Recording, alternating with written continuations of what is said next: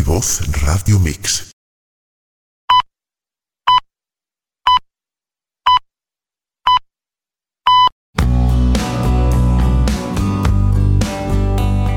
Terapia Astral Cuántica.es patrocina este espacio.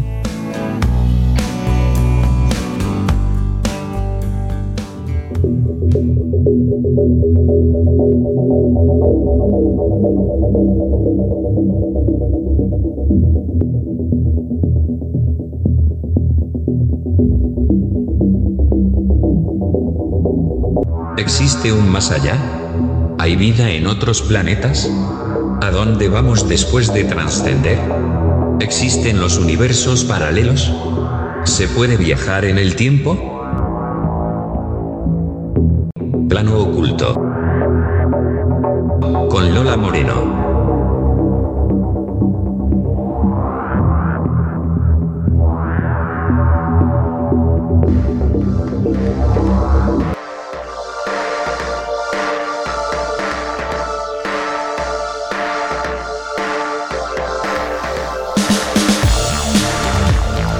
Hola, hola, muy buenas noches y bienvenidos a Plano Oculto, tu programa de misterio una semana más.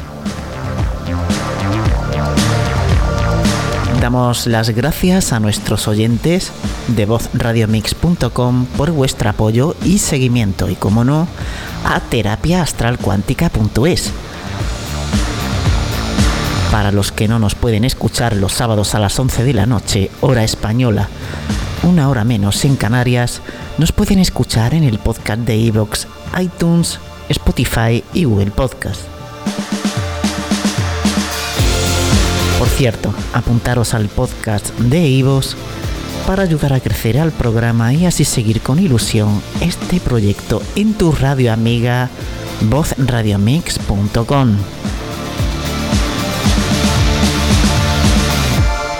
Hoy traemos un programa cargado de contenidos para los amantes del misterio, como de costumbre, cada semana. Por otro lado, si quieren exponer sus experiencias paranormales, póngase en contacto a través del WhatsApp del programa 633 41 45 89, el correo plano oculto arroba vozradiomix.com el Facebook Plano Oculto y nuestro canal de Telegram Plano Oculto. Vamos con el sumario y comenzamos.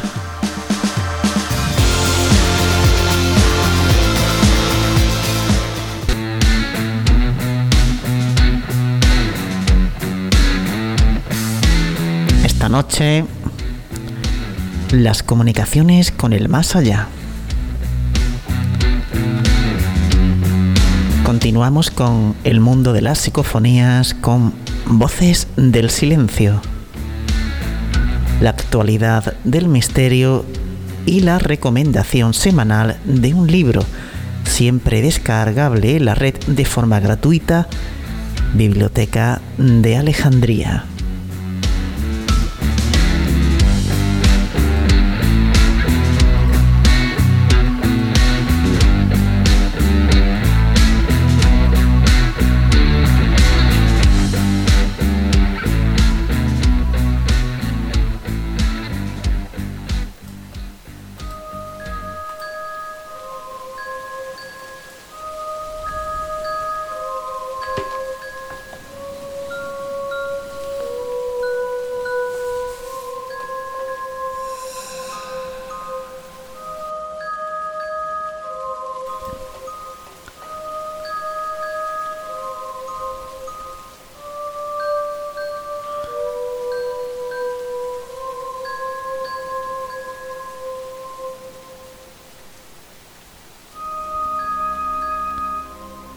De libros se han consagrado al espiritismo.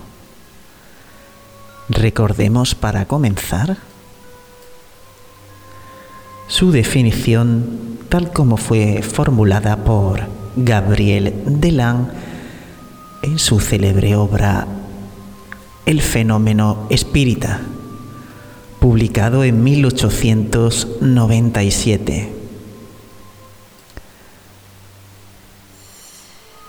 Espiritismo es una ciencia que tiene por objeto la demostración experimental de la existencia del alma y de su inmortalidad por medio de la comunicación con aquellos que se denominan inapropiadamente los muertos. Sin embargo, el tiempo ha transcurrido y esta doctrina presente hoy para un examinador imparcial una serie de experiencias rigurosas, metódicamente realizadas que prueban de modo indudable el yo sobrevive a la desagregación corporal.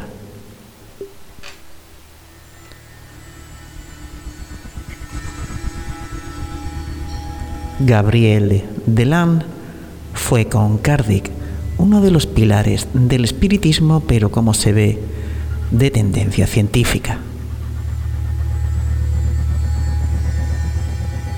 Intentó establecer, a partir de consideraciones fisiológicas y biológicas, la existencia del periespíritu.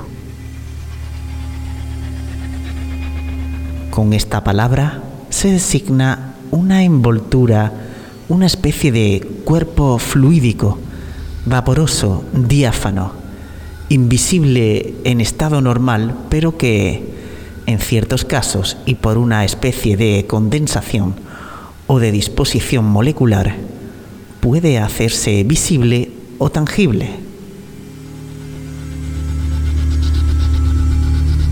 Esta envoltura existe durante la vida del cuerpo es el vínculo entre el espíritu y la materia. A la muerte del cuerpo, el alma solo se despoja de su envoltura más vasta conservando esta segunda envoltura, el periespíritu, de la que solo se desembaraza además progresivamente.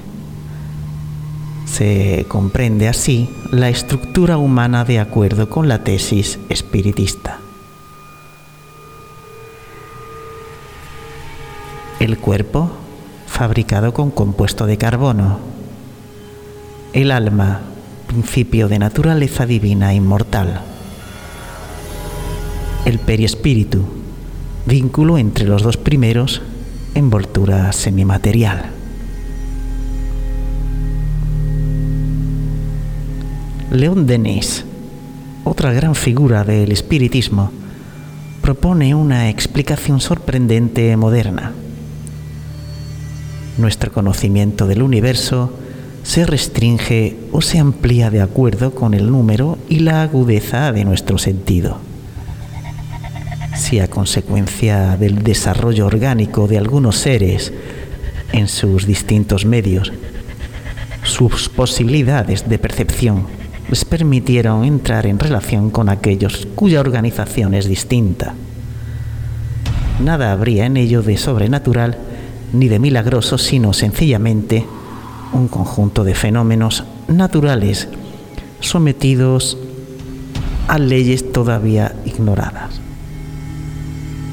Y eso es precisamente lo que sucede en nuestras relaciones con los espíritus de los hombres fallecidos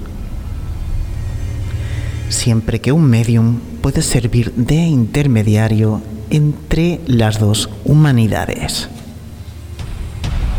la visible y la invisible.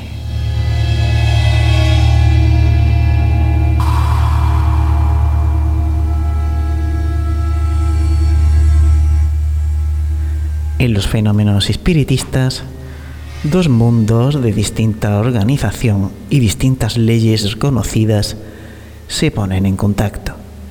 Y en esta línea, en esta frontera que les separa, pero que desaparece, el pensador ve cómo se abren perspectivas infinitas.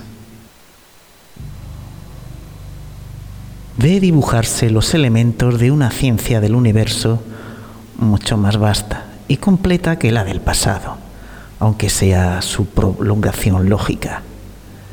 Y esta ciencia no viene a destruir la noción de las leyes actualmente conocidas, sino que la amplía, a vastísimas proporciones.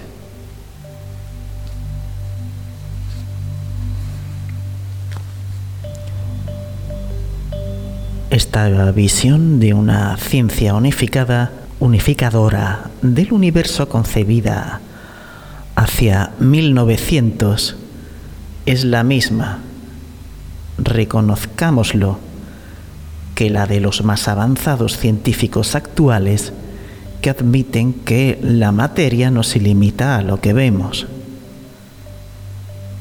Sabemos o podemos captar por medio de los instrumentos que hemos fabricado. De ahí a admitir que existe realmente un mundo invisible hay un solo paso.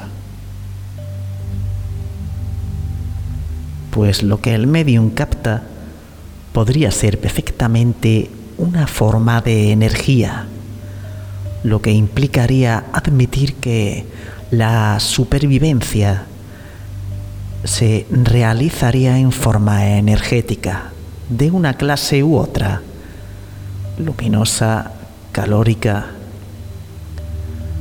Sabemos que la energía se conserva. Puede demostrarse también que la energía conserva informaciones.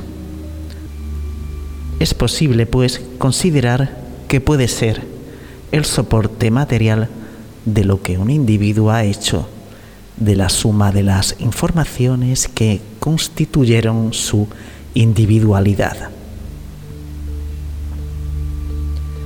En este caso, nada impediría a una energía manifestarse gracias a las facultades de un medium o directamente en los objetos.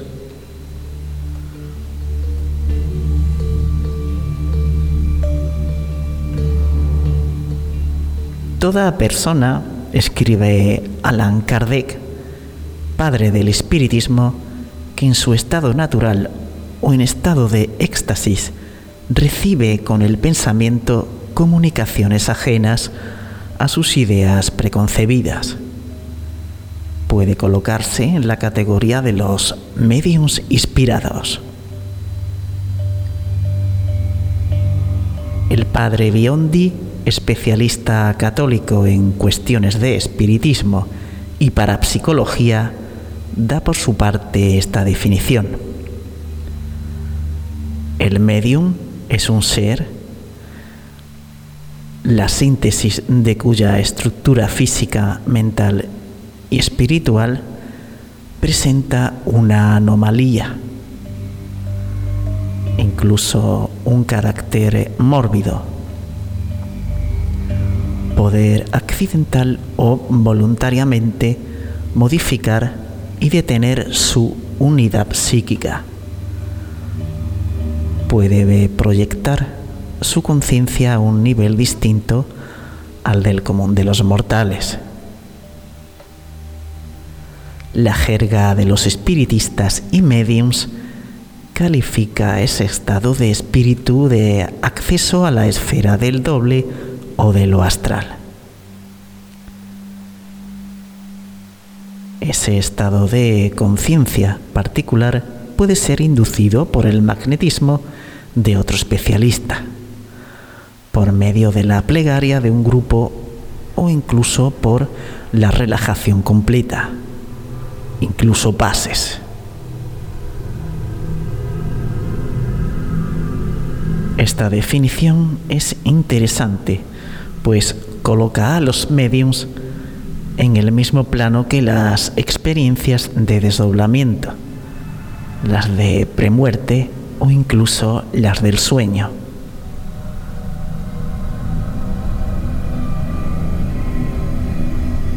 Podemos pues estudiar el estado de medium como un estado de conciencia distinto estado que permitiría conectar con un diálogo diferente del que nos es familiar.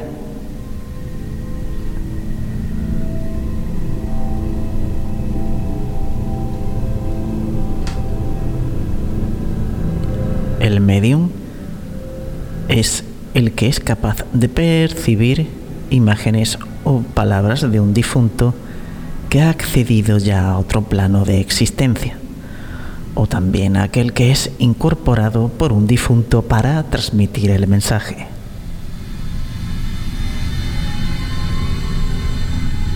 El medium es solo entonces un altavoz transmisor, una boca que habla por otro.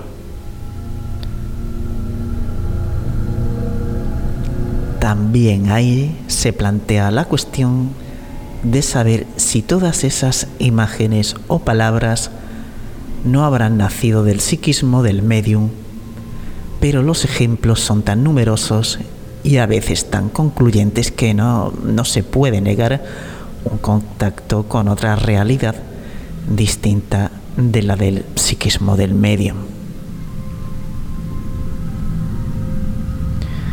Vamos a enumerar los nueve tipos de mediums según Alan Kardec.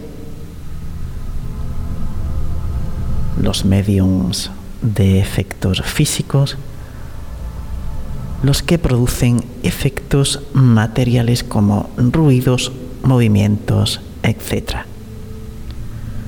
Mediums sensitivos, que pueden sentir la presencia de los espíritus, lo que nada tiene que ver con la hipersensibilidad, según precisa Kardec. Los mediums auditivos que escuchan la voz de los espíritus que puede elevarse interior o exteriormente.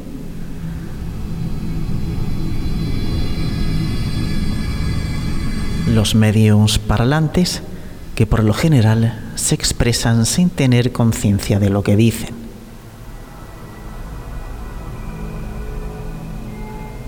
Los mediums videntes que ven a los espíritus bien en estado normal de vigilia o bien en estado de sonambulismo.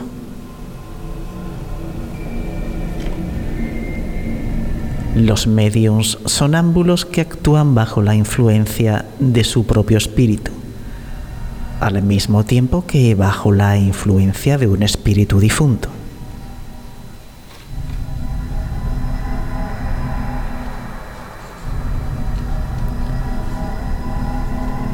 Los mediums curanderos, capaces de curar con una simple mirada o gesto, sin medicamento y sin magnetizadores. Los mediums neumatógrafos, que son aptos para la escritura directa o escritura automática. Los mediums escritores que escriben al dictado del espíritu utilizando un objeto, mesa, tablilla, cesto o lápiz.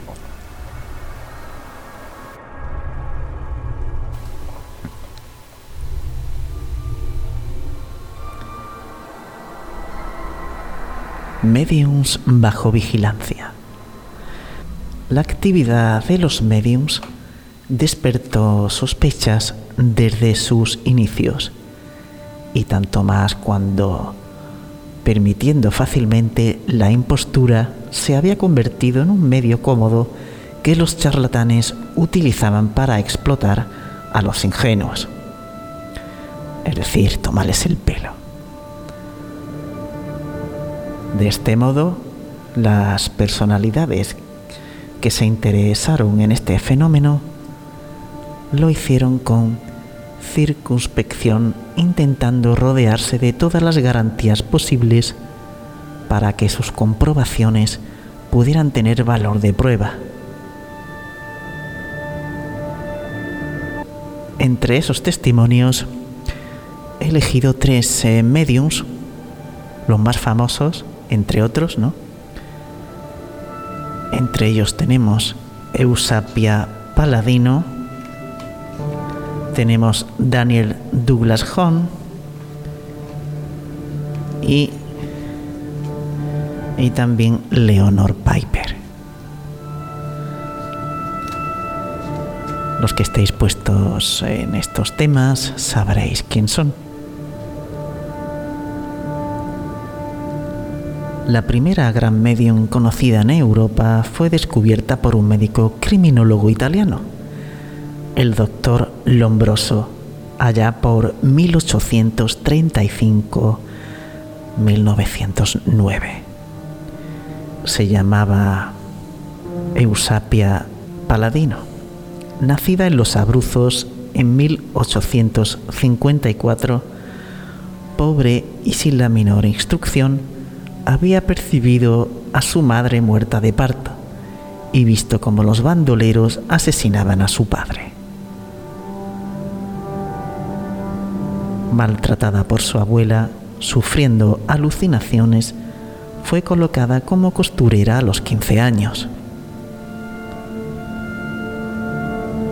Uno de sus clientes, el profesor Damiani, adepto al espiritismo, observó que poseía excepcionales dotes de medio.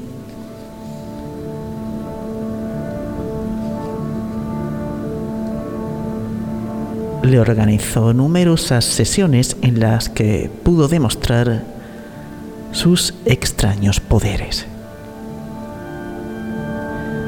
Su reputación llegó hasta el doctor Lombroso y luego a París, al Instituto Metapsíquico Internacional, donde entre 1904 y 1908 asistieron a sus experiencias los más grandes sabios de la época. Pierre y Marie Curie, Charles Richet, Henri Bergon, Camille Flammarion, Edward Branly entre otros. Eusapia, que se acostumbró perfectamente a estar rodeada de gente y a ser considerada y tratada con todo respeto, hizo una larga carrera por los salones europeos de metapsíquicos distinguidos, llegando a Nueva York y a Rusia. A veces se comportaba como una bribonzuela, y hacía trampas cuando le convenía. Cierto día la sorprendieron actuando sobre un platillo de pesacartas por medio de un cabello. Después de la menopausia, Eusapia perdió sus dones. A pesar de algunos fraudes groseros, sus dones fueron reconocidos como extraordinarios.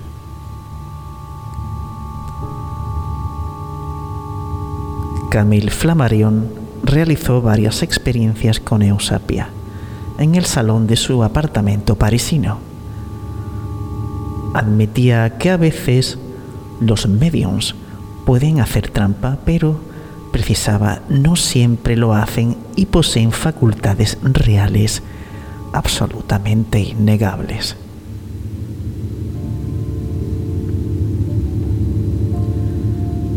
Durante nuestras experiencias, cuenta, mientras los cuatro estábamos sentados alrededor de una mesa, solicitando una comunicación que no se produce, un sillón colocado a unos 60 centímetros del pie de la medium y en el que se ha puesto el pie para estar seguro de que no puede utilizarlo, un sillón, digo, se desplaza y llega deslizándose hasta nosotros.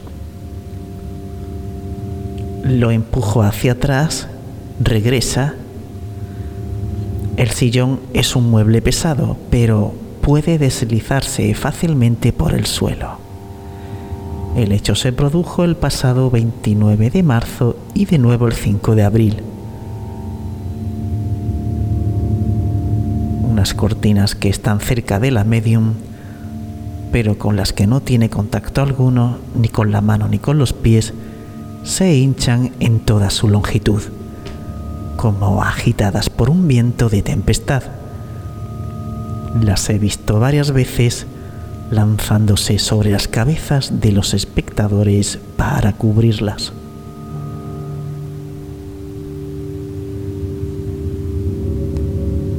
Flammarion considera que estas manifestaciones son indiscutibles para cualquier hombre de buena fe y para cualquier observador.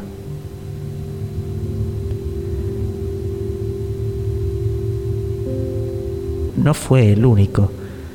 Todos los sabios que examinaron durante tres años consecutivos a Eusapia Paladino redactaron, tras ásperas discusiones, un significativo informe del que puede extraerse los siguientes, las siguientes observaciones.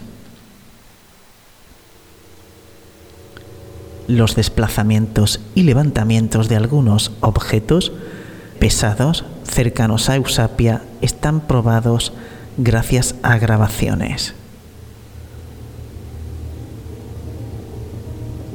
Algunos movimientos parecen producirse por el simple contacto de las manos e incluso sin contacto.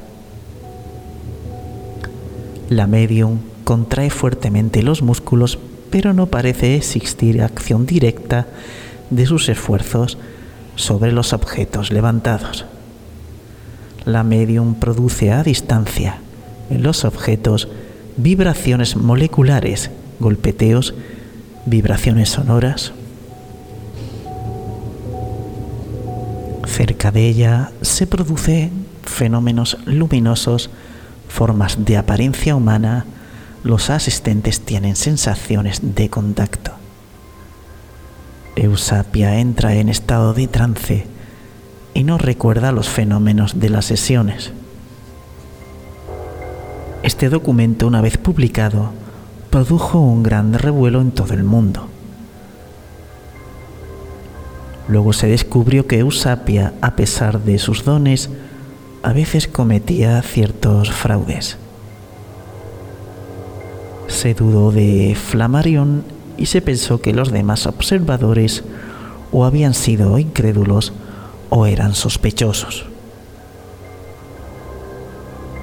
Las fotografías tomadas por Flammarion atestiguan su sinceridad. si sus causas no podían definirse, en cambio los fenómenos se producían realmente.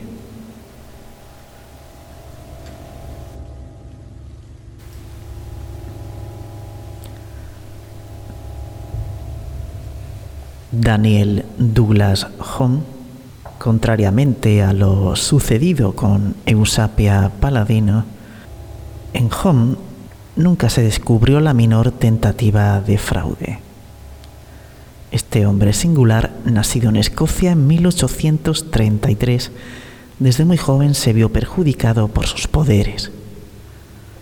Producía a su alrededor ruidos insólitos, desplazamientos de muebles, roturas de cristales, etc.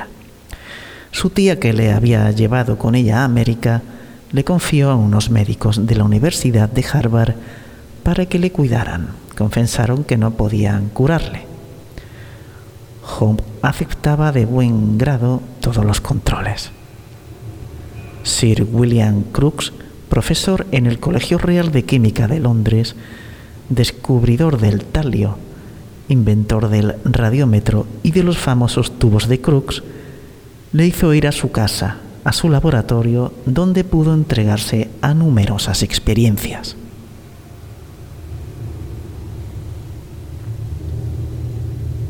De todas las personas dotadas del poder de desarrollar una fuerza psíquica y que se han denominado mediums, escribe Cruz que el señor Home es la más notable. Entre los fenómenos producidos por Home el más sorprendente es sin duda la ejecución de un fragmento musical en un instrumento, por lo general un acordeón, debido a su fácil transporte, sin la intervención directa y en condiciones que hacían imposible cualquier contacto o cualquier manipulación de los teclados.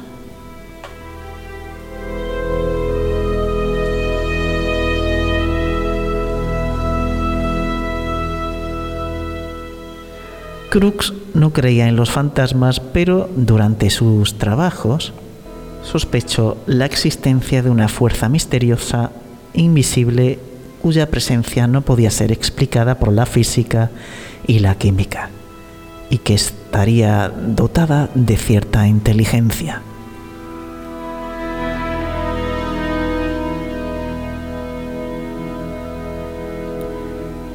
Las reuniones tuvieron lugar en casa de Crux por la noche en una gran sala bien iluminada gracias al gas. Home fue registrado y examinado. El acordeón se colocó en una especie de jaula fabricada en el laboratorio del sabio y construida con tablas de madera rodeadas por una red de hilos de cobre.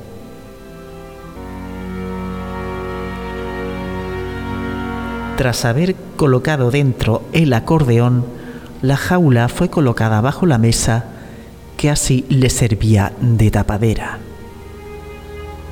El instrumento estaba completamente aislado, ningún objeto podía tocarle. El medium, mientras se hallaba en la habitación vecina y no conocía la naturaleza del experimento, se le hizo entrar se sentó en una silla cerca de la mesa y puso la mano encima. Con la otra mano consiguió tocar el acordeón poniéndola bajo la mesa. En aquella época los acordeones solo tenían teclado en un lado y Home posaba la mano precisamente en el lado que no tenía teclado. Por lo tanto, las teclas eran inaccesibles.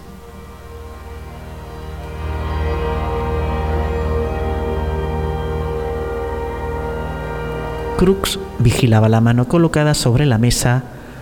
Los asistentes habían colocado sus pies contra los del medium. El control era ininterrumpido. Al cabo de algunos minutos, el acordeón comenzó a balancearse de un modo curioso.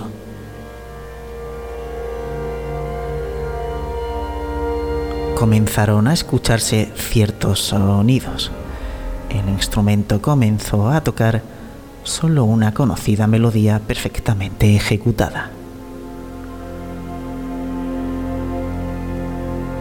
Crux solicitó entonces que el medium retirara la mano que tenía sobre el acordeón y que la pusiera sobre una tabla.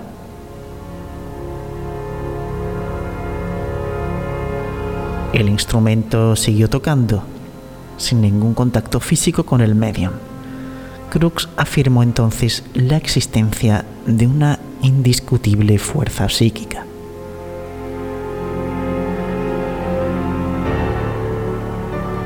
Se afirma que Home también podía, ante sofocados asistentes, hacer brotar a voluntad fantasmas que tenían la consistencia del humo o que se materializaban por completo.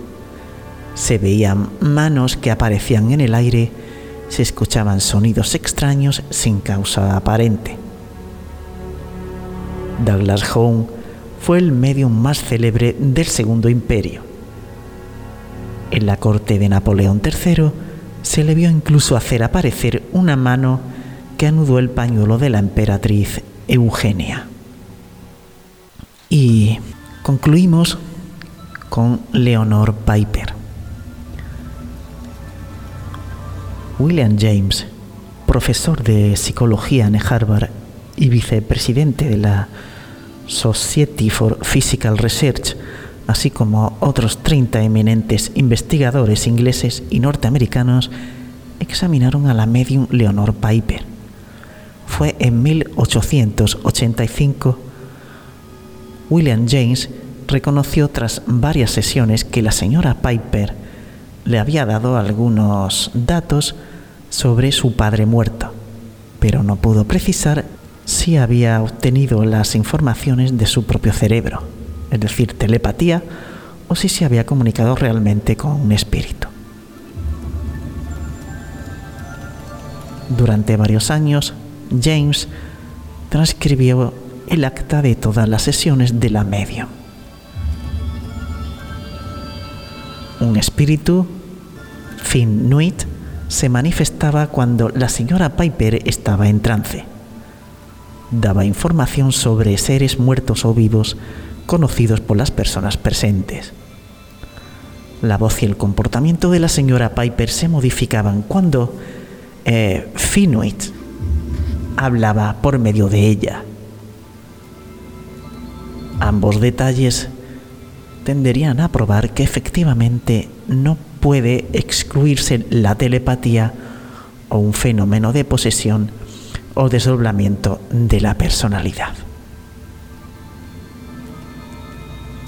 El doctor Hodgson, que era conocido por haber desenmascarado a varios mediums falsos, tomó el relevo de James para estudiar a la señora Piper. Comenzó haciendo que la siguiera un detective, la aisló, luego le presentó a algunos visitantes ocultos bajo falsos nombres que sin embargo ella identificaba.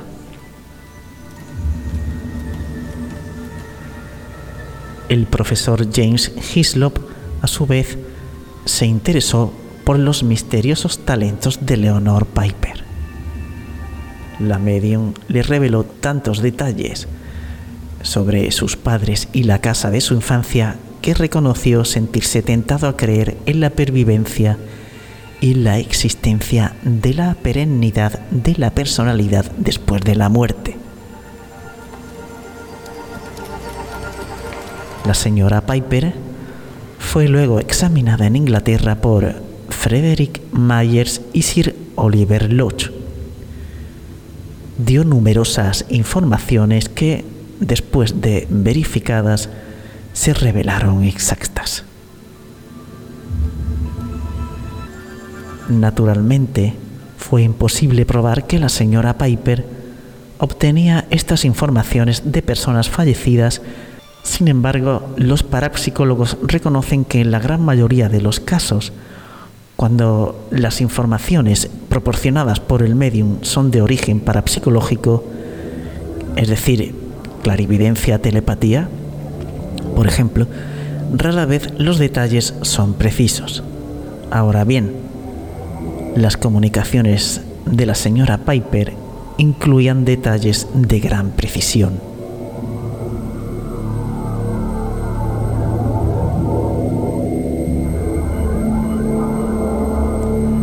Las facultades parapsíquicas no bastan pues para explicar las fuentes de información de la señora Piper. Hodgson en 1898, tras años de escepticismo, escribió que estaba seguro de que los espíritus eran efectivamente lo que pretendían haber sido durante su vida. Tras haber intentado durante muchos años atribuir este tipo de comunicaciones a la telepatía entre distintos seres vivos, no dudo hoy en decir, pues, estoy absolutamente seguro de ello, que la hipótesis de los espíritus es la única confirmada por los resultados obtenidos durante las experiencias, mientras la de la telepatía no lo está.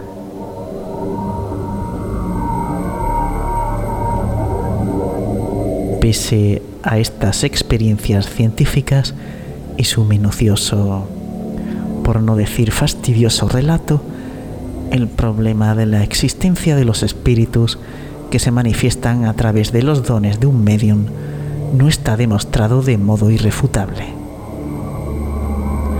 Hay que advertir también que estas investigaciones datan de varias decenas de años atrás y que hoy nada ha desmentido o confirmado la hipótesis espiritista.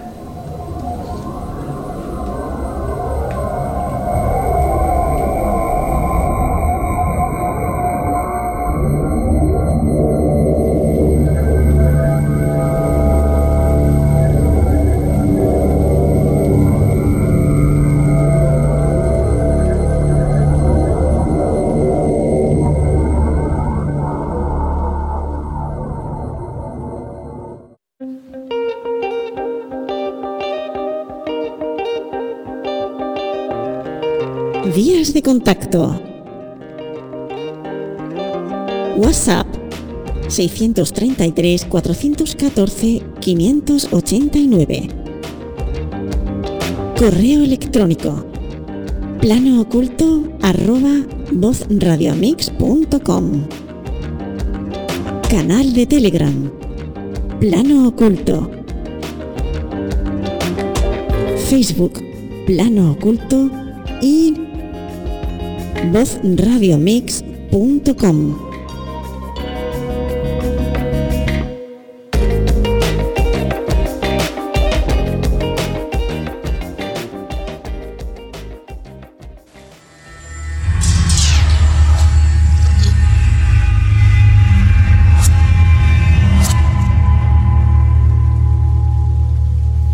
Voces del silencio.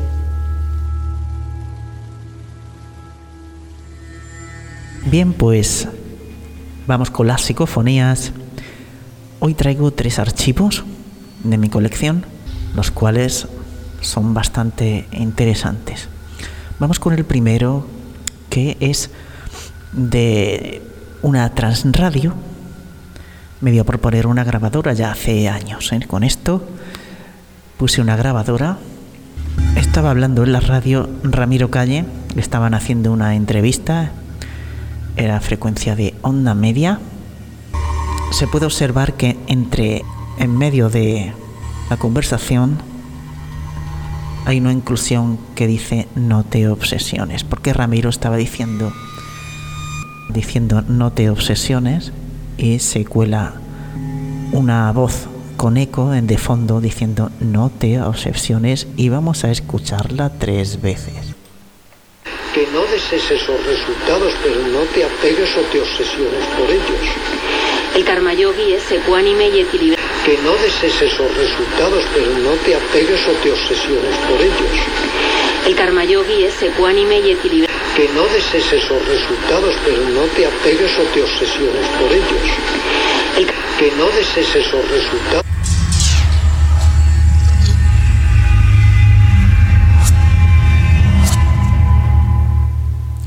La siguiente grabación se puede escuchar perfectamente.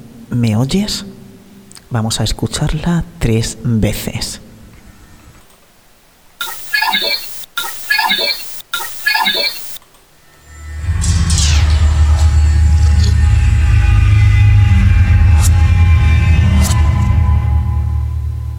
Tiene tono y timbre. Y para terminar tenemos una frase completa, tipo onda psicofónica, que dice, Manuel, receme un Padre Nuestro. Vamos a escucharla tres veces.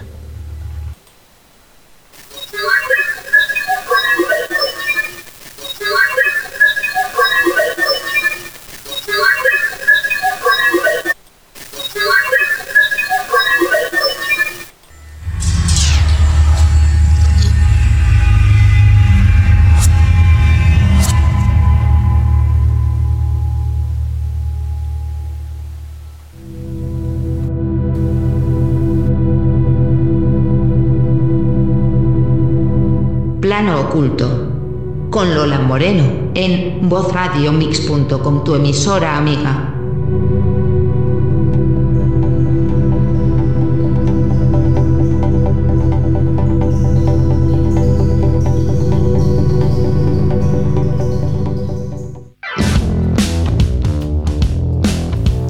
Bueno, pues ahora vamos con las noticias de la semana.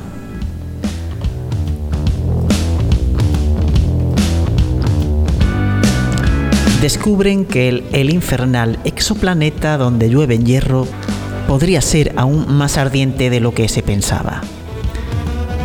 Una mitad del WASP 76b está siempre encarada hacia su Sol, lo que hace que se alcancen temperaturas por encima de los 2400 grados Celsius, provocando que los metales se vaporicen. El ardiente e infernal exoplaneta WASP 76b, considerado como un Júpiter ultracaliente donde el hierro se vaporiza, se condensa y luego cae del cielo como la lluvia, podría ser aún más candente de lo que los científicos eh, habían pensado.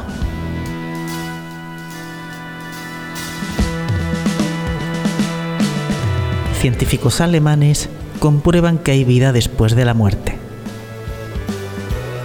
Un grupo de psicólogos y doctores asociados con la Technische Universität de, de Berlín han anunciado que comprobaron por experimentación química la existencia de una forma de vida después de la muerte.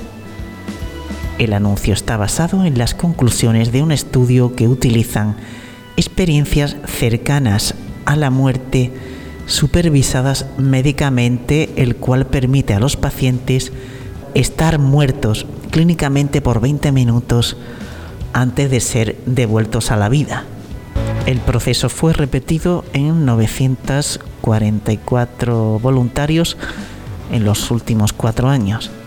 Necesita una mezcla compleja de drogas destinadas a permitir que el cuerpo sobreviva al estado de una muerte clínica y el proceso de reanimación sin daños. El cuerpo del sujeto era puesto en estado temporal de coma inducido por la mezcla de otras drogas las cuales debían ser filtradas con ozono de su cuerpo durante el proceso de reanimación 18 minutos después. La duración tan larga de la experiencia fue recientemente posible gracias al desarrollo de una nueva máquina de resucitación cardiopulmonar llamada Autopulse. Este equipo ha sido utilizado en los últimos años para reanimar a personas que han estado muertas entre 40 minutos y una hora.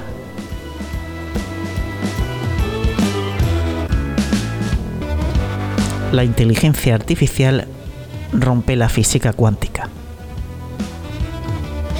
La inteligencia artificial está rompiendo moldes en la experimentación cuántica, escalando el entrelazamiento y la superposición de estados hasta niveles inimaginables sin el concurso directo de los científicos. La inteligencia artificial está desarrollando experimentos que trascienden cualquier idea humana y consiguiendo un progreso sorprendente en las fronteras de la física cuántica experimental, informa Scientific American.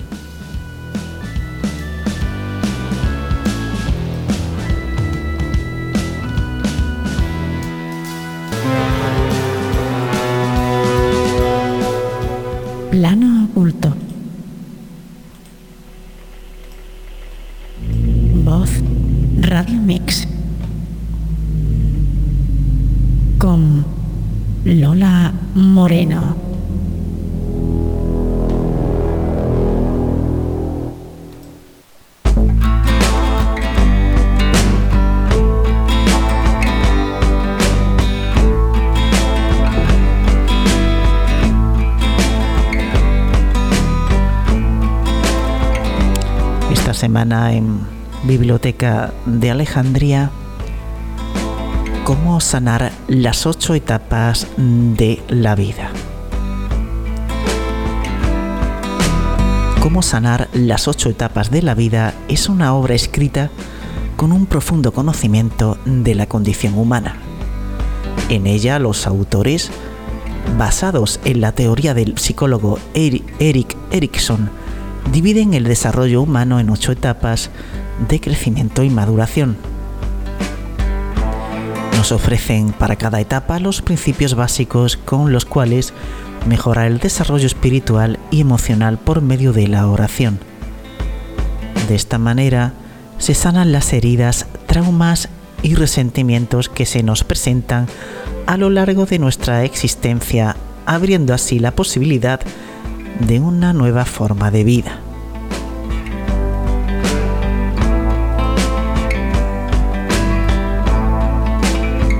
Con lenguaje sencillo, los autores presentan su vivencia de estas etapas y la manera firme y efectiva para superarlas por medio de la oración para perdonar a los demás y a perdonarnos a nosotros mismos, desde un punto de vista cristiano. Este libro forma parte de la serie de autoayuda que publica esta casa editorial como un medio práctico para lograr el crecimiento interior. Este libro lo podéis conseguir en la red completamente gratis.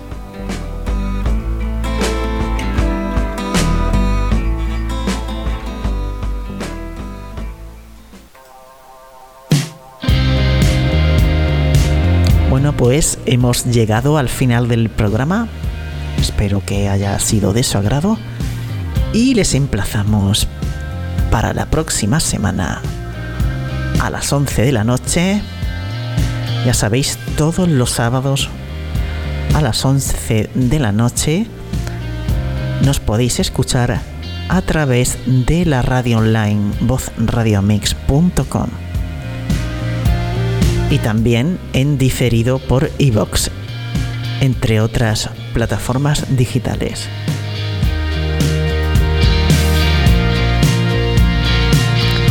Espero que paséis una buena semana